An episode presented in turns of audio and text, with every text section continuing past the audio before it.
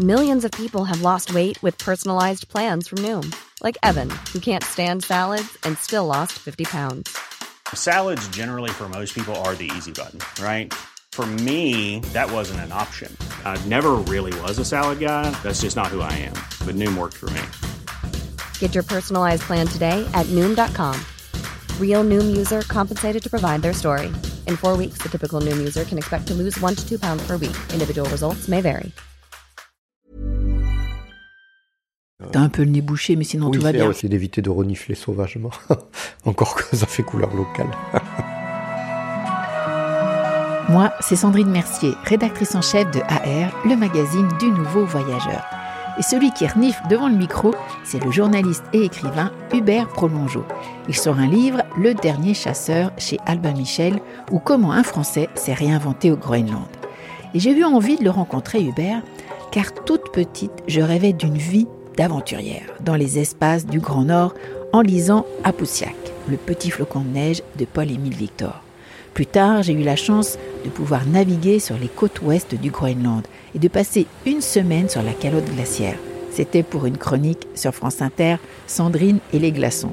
Et Hubert, lui, a suivi pendant des semaines Julien Kakino, un Français au destin hors norme.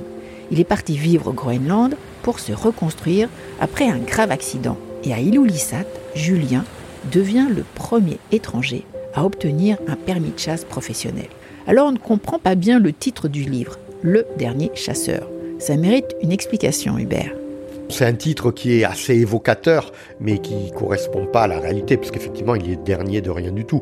Mais voilà, euh, on a discuté, euh, j'ai pas trouvé mieux. Moi, je, voulais appeler ça Pignartok, qui veut dire chasseur en, en groenlandais. Et on m'a expliqué que peut-être c'était pas super vendeur, et donc, comme j'ai pas trouvé mieux que le dernier chasseur, ça s'appelle le dernier chasseur. Mais effectivement, euh, c'est un titre plus porteur d'image que de réalité. Donc il a commencé à faire des petits boulots pas très marrants, la plonge, euh, vaguement videur dans une boîte. Et puis un jour, un Italien qui tenait une agence de tourisme lui propose d'aller aider à mettre en place euh, quatre ou cinq cabanes qu'il avait euh, sur la banquise et où les gens allaient euh, allaient l'été. Et il y va, et il part avec un vieux chasseur groenlandais, Nils, qui lui faisait ça l'été, mais dont toute la vie avait été consacrée à la chasse. Et ils en parlent, il trouve ça super, et ce que lui raconte l'autre le fascine, et en rentrant, il se dit, je vais faire ça. Et c'est là où aussi on voit cette espèce de volonté quand même euh, incroyable. Il achète un petit bateau, et tous les matins, pendant des mois, il part chasser le phoque sans jamais en ramener. Parce que chasser le phoque, faut quand même s'accrocher. Soit il est sur la banquise, et là tu le vois à peu près, mais faut quand même l'attraper. Mais dans l'immense euh, majorité des cas, il est dans l'eau, est un tout petit point qui dépasse, que moi-même je n'ai jamais vu, m'en a montré plusieurs, tiens regarde un phoque, j'ai jamais rien vu, et tu tires dans la direction du petit point en question, il plonge, tu regardes la direction dans laquelle il plonge, tu mets le bateau à fond, tu t'approches, quand il ressort respirer, là tu essaies de l'abattre pour de bon, et tu essaies de récupérer le corps avant qu'il coule. Donc c'est quand même... euh, et pendant des mois, il n'en a même pas vu un, puis après il en a ra- raté plusieurs, et tous les soirs, il partait à 9h du matin, et tous les, les, après-midi, quand il rentrait, il y avait euh, les pêcheurs qui rentraient aussi, qui étaient sur le port, et tous morts de rire à le regarder passer en disant Alors Julien, toujours rien? Il disait Ben non, toujours rien. Et puis un jour, voilà, il a plus dit toujours rien, il en avait eu un. Et à partir de là, il est devenu euh, chasseur. Et alors, au terme d'un coup de chance administratif aussi, il a obtenu un permis de chasse professionnel et il est devenu chasseur. Et chasseur dans un pays où on vit de la chasse. Si tu chasses pas, tu meurs de faim. Maintenant, c'est un peu moins vrai parce qu'il y a des supermarchés, il y a des, des bateaux qui approvisionnent. Mais globalement, essayer de planter quelque chose au Groenland, tu peux pas. Rien ne pousse. Donc la chasse est pas du tout une chasse de plaisir. Il a jamais chassé pour le, pour le plaisir. Ça l'a jamais amusé. Et en France, quand il rentre, il chasse pas du tout. C'est vraiment la survie. Et comme il dit assez fièrement, il dit je, je nourris ma famille au sens strict du terme.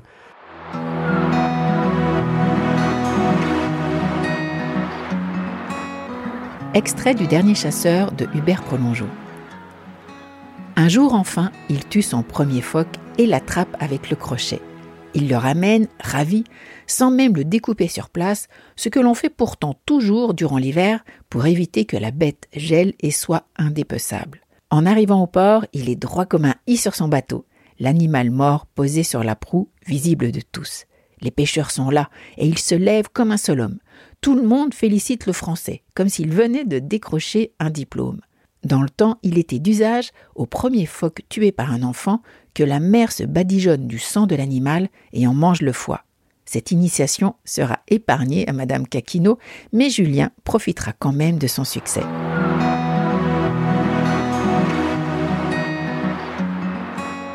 Et Julien, en tant que chasseur professionnel traditionnel, il a droit à quoi exactement Et qu'est-ce qu'il chasse? Alors il chasse euh, les phoques, beaucoup. Le truc de base, c'est les phoques, dont la population au Groenland est multipliée par 4 depuis les années 70. Donc, si tu veux, aller faire pleurer sur le massacre des bébés au Canada était légitime, mais c'est pas du tout le même problème et la transposition se fait euh, de manière un peu trop basique chez euh, chez les écolos. Donc il y a ça, il y a le renne, euh, le bœuf musqué, la baleine, euh, il en a fait un, il fait un peu, mais c'est vraiment une boucherie la chasse à la baleine et il aime pas du tout. Et les ours blancs, c'est vraiment dans le nord et il y a des quotas. Donc il a ça et après il a il a monté un circuit de vente essentiellement auprès dans les, cantines des écoles où il, il les fournit. Donc il part pour une semaine, 15 euh, jours. Euh, quand il a eu des enfants, forcément, il a réduit les, les, les durées et il ramène les animaux qu'il trouve et, euh, et, tout se vend dans le phoque. Donc la peau, l'huile, enfin la graisse qui fait de l'huile le, et, et, la viande. Et il a son circuit comme ça qui lui permet de, de vivre correctement. C'est pas des métiers où tu fais des fortunes, des fortunes colossales, mais mais il y a une offre et une demande.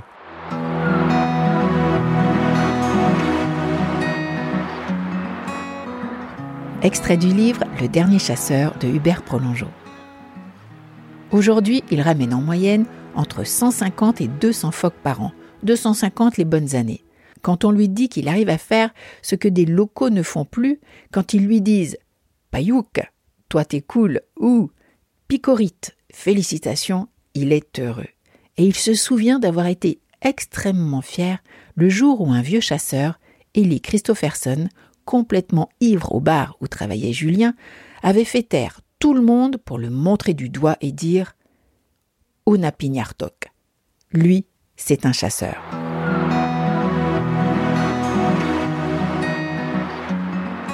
Alors toi, qu'est-ce que tu as vécu à ses côtés euh, au niveau de la chasse?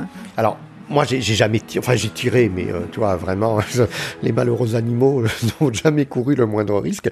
Ce que j'ai vécu surtout, c'est la compréhension, mais c'est une approche hein, évidemment, de, cette vie, de la dureté de cette vie et du fait que tu es dans un environnement où rien ne pardonne. C'est-à-dire que dès que ta vigilance est prise en défaut, ben, la punition la plus évidente, c'est la mort. Donc c'est pas question de, tu vois, c'est pas, t'as pas un petit accident, t'as pas, c'est si tes chiens te lâchent, si tu tombes dans l'eau, si, euh, voilà, tu peux t'en sortir, mais le risque mortel est énorme. Donc tu as un rapport à un environnement hostile qu'il faut apprendre à domestiquer, à lire, à qui est qui est très très euh, très très fort. Et c'est un mode de vie qui euh, qui n'est pas tout à fait, euh, enfin qui reste très très euh, traditionnel. Quoi. alors il y a bien sûr des améliorations, mais globalement il a fait son traîneau lui-même, comme beaucoup. Il dresse ses chiens, il y part. Effectivement, il a une arme à feu et plus juste euh, un harpon, mais c'est des méthodes qui sont très proches de celles qui étaient utilisées avant. Donc l'évolution du Groenland actuellement va à vitesse grand V. Mais il y a des choses comme ça, comme la chasse, qui restent très très traditionnelles. D'ailleurs, j'ai découvert dans ton livre que l'instrument euh, le plus euh, important, c'est pas forcément le fusil, mais c'est le. Alors, qu'est-ce que j'ai noté? C'est le toc. Le toc, c'est ce bâton avec lequel on creuse la glace. Et ça aussi, ça a l'air, ça a l'air de rien, mais quand tu fais ça pendant des heures, moi j'ai fait ça 10 euh, minutes et j'avais déjà le bras tout ankylosé. Et eux, ils sont là, ils creusent, ils creusent. Et en fait, une fois que tu as fait un trou, t'en fais un autre à côté, tu t'en filet entre les deux. Enfin, c'est euh, c'est des techniques euh, très dures et mais qui existent depuis depuis des, des années. Et la vie dans les cabanes, parce que ça aussi tu l'as vécu. Ça, ça c'est très, ouais.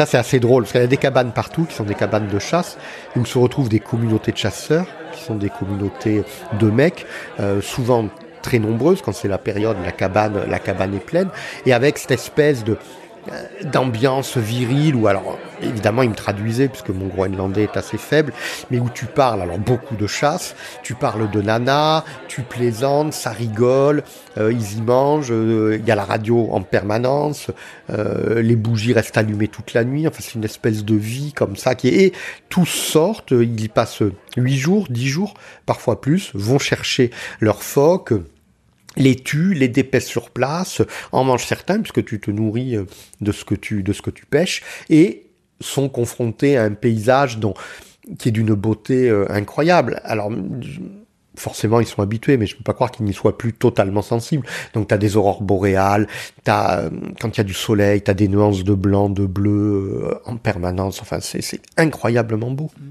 Et est-ce que tu as mangé le phoque comme ça, tout chaud euh, sur la banquise? Non, ça j'ai ça j'ai évité. Ils m'ont épargné cette initiation. Effectivement, quand tu, le premier phoque tué, tu t'attrapes le foie puis tu mords dedans.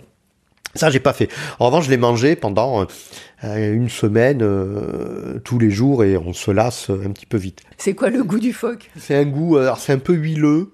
C'est un goût un peu de entre le lapin et le poulet, mais en plus fort, et puis euh, te dis un côté un peu gras, un peu, c'est pas super bon, et en plus généralement c'est bouilli. Donc tu vas chercher un bout de d'iceberg parce que la neige tu peux pas la faire fondre, enfin elle est, elle est pas bonne. Tu fais fondre ton truc et après tu balances euh, le morceau de phoque avec du riz. Et quand c'est cuit, tu manges. Tu mets un oignon dans le meilleur des cas, donc c'est pas non plus super élaboré. Alors qu'il y a des plats, la baleine c'était très bon, le bœuf musqué c'est très bon, le renne c'est très bon. Mais, euh, mais le phoque, euh, moi, il y, a même le beau-père de Julien qui mangeait des petits carrés de graisse de phoque qui faisait fondre dans le café. C'était particulièrement immonde. Mais même dans son entourage, c'était assez, dévalué comme coutume. Et il y a les chiens aussi, euh, les, compagnons de, de, toujours, euh, ils sont toujours là. Le, le motoneige ne sont pas encore arrivés. Non. Alors elles commencent de plus en plus, mais il y a des zones où tu t'as pas le droit, et puis euh, tu passes pas partout avec une motoneige, alors qu'avec un traîneau et des chiens, tu passes partout. Mais c'est un rapport très très, c'est très très important le chien. Justement, l'une des ruptures les plus graves euh, aujourd'hui avec la vie traditionnelle, c'est le fait que les chiens sont de plus en plus euh, écartés de la vie du village. Parce que c'est vrai que ça gueule toute la nuit, donc c'est assez infernal. Et de plus en plus, il y a des gens qui ne chassent pas, qui n'ont pas de chiens et qui en ont marre. Et donc, on, à Ilulissat en particulier, les, qui est la, la, la ville de 3000 habitants dans laquelle ils vivaient, euh, les chiens sont de plus en plus mis à l'écart euh, du village dans des grands, grands enclos. Mais le rapport au chien, il est très très fort euh, parce que ta vie dépend vraiment du chien. Et ce qui induit le fait que, un, tu en prends énormément soin, mais deux, c'est pas des animaux de compagnie. Ils sont pas là pour jouer avec. Jamais les enfants jouent avec les chiens. T'as aucun chien dans la maison. Ils sont tous dehors.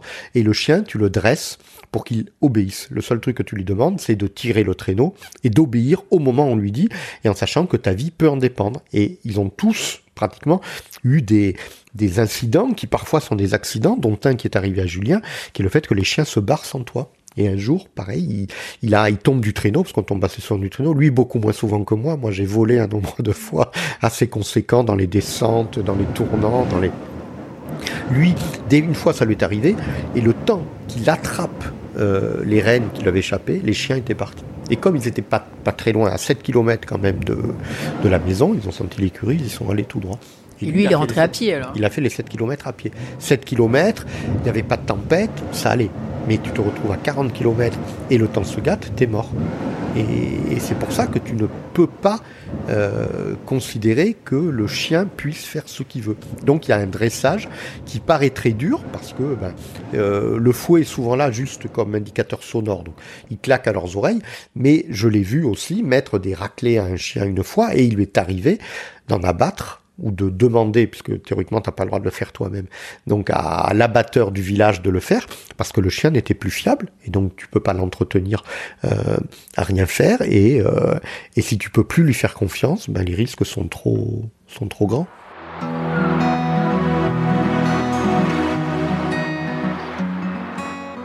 Dernier extrait du Dernier chasseur de Hubert Prolongeau. Très vite, il adore ses départs au petit matin L'atmosphère l'envoûte quand la banquise commence à se former, qu'elle esquisse sur la mer un voile blanc et fragile, marqué par les vagues de la houle, et que lui passe avec son bateau faisant un bruit de tissu qu'on déchire. À cela s'ajoutent les lumières magnifiques. vertes, roses, bleues. Les gros icebergs qu'il frôle lui procurent un délicieux frisson, au point d'en oublier le danger.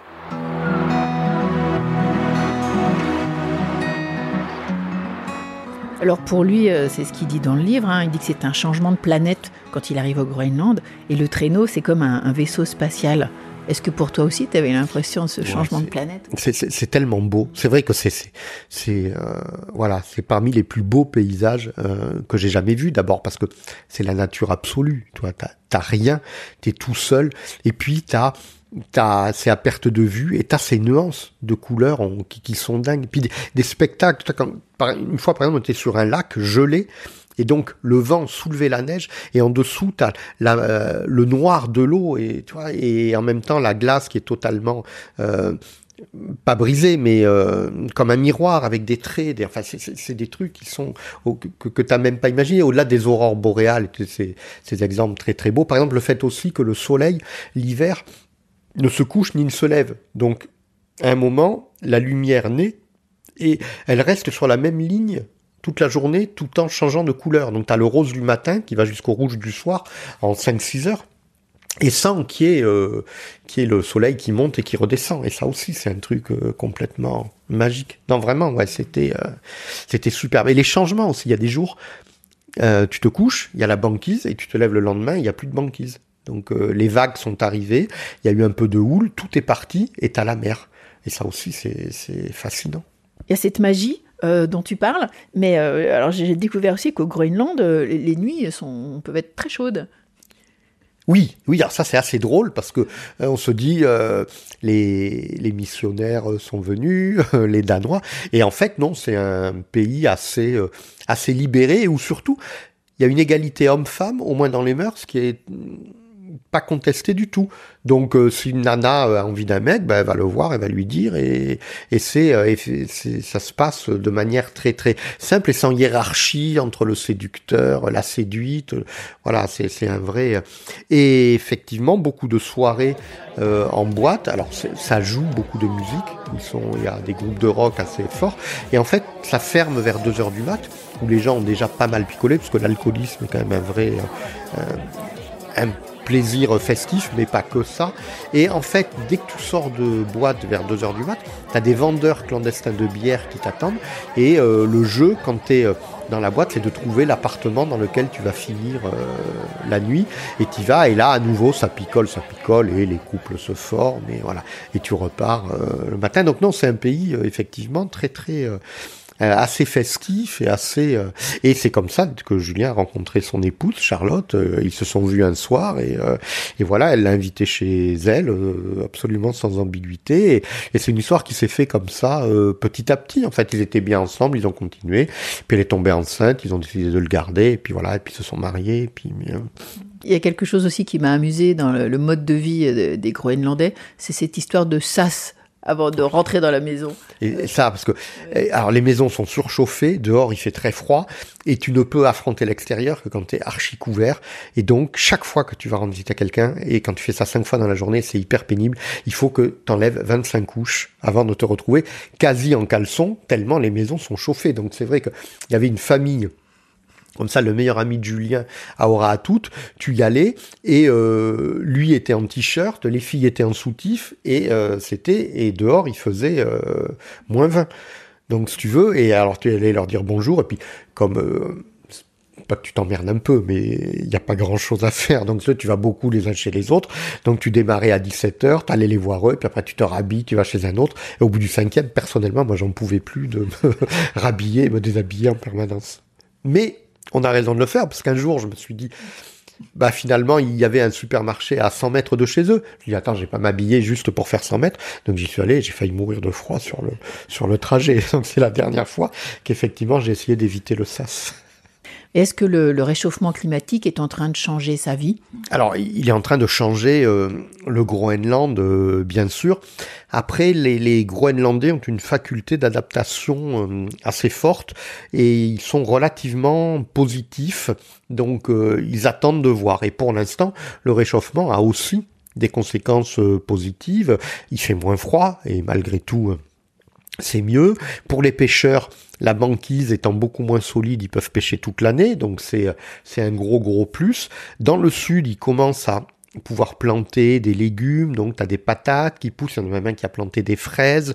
Donc euh, voilà, ils en sont à voir aussi tous ces, euh, tous ces avantages et pas juste le, les conséquences euh, qu'on annonce. Alors c'est clair qu'il y a une fonte de la banquise, qu'elle entraîne des tas de problèmes et qu'elle pose une question majeure aux Groenlandais, c'est qu'est-ce qu'ils vont devenir quand cette fonte rendra les richesses souterraines très très importantes euh, de l'île accessibles. Et là, il y a un vrai enjeu parce qu'il y a des terres rares, il y a de l'uranium, il y a du pétrole, il y a, pour l'instant, c'est très difficile d'accès, mais ça va l'être de moins en moins. Et évidemment, les Américains, les Chinois, les sont tous aux aguets. Si le Groenland est indépendant, ça veut dire qu'ils vont traiter d'État à État avec euh, la Chine, par exemple, et que je sais pas très bien ce que ça va donné, puisque le Groenland, c'est 57 000 habitants. Donc le Premier ministre groenlandais, c'est un maire de, de grosse ville. Donc il est peut-être pas armé non plus au jeu international à ce point. Pour l'instant, c'est un territoire autonome encore très lié au Danemark, qui verse une subvention très importante tous les ans et qui garde euh, quelques domaines régaliens, dont les, les affaires étrangères. Donc il y a encore un rôle un rôle réel. Et sur l'histoire du, Groenland, sur cette terre, c'est marrant, tu dis que rien que le nom, Groenland, c'était carrément un, effet de marketing bah, avant l'heure. Oui, un peu, on a un peu l'impression, en fait, Éric le Rouge, qui avait été exilé après euh, un assassinat, se retrouve... Euh, au Groenland et euh, décide d'y faire venir du monde pour euh, créer une colonie. Donc retourne chercher les gens et effectivement on peut supposer qu'il en a un peu rajouté sur le côté terre verte puisque ça veut dire terre verte. Alors peut-être il faisait à cette époque-là moins froide, mais il semble que non. Mais en tout cas présenter le Groenland comme une terre verte est effectivement une arnaque publicitaire incontestable.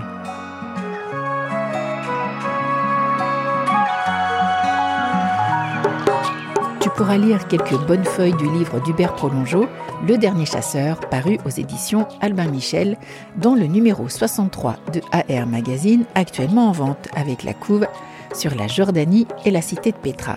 Sinon, retrouve-nous sur le site ar-mag.fr, Insta, Twitter, Facebook et dans les kiosques, bien sûr. Et pour ne rien rater de la série Aller-retour, abonne-toi sur Apple Podcast ou Castbox et laisse-nous un commentaire, une bonne note. Ça nous fait très plaisir. Et retrouve-nous aussi sur Spotify. À bientôt pour de nouvelles aventures.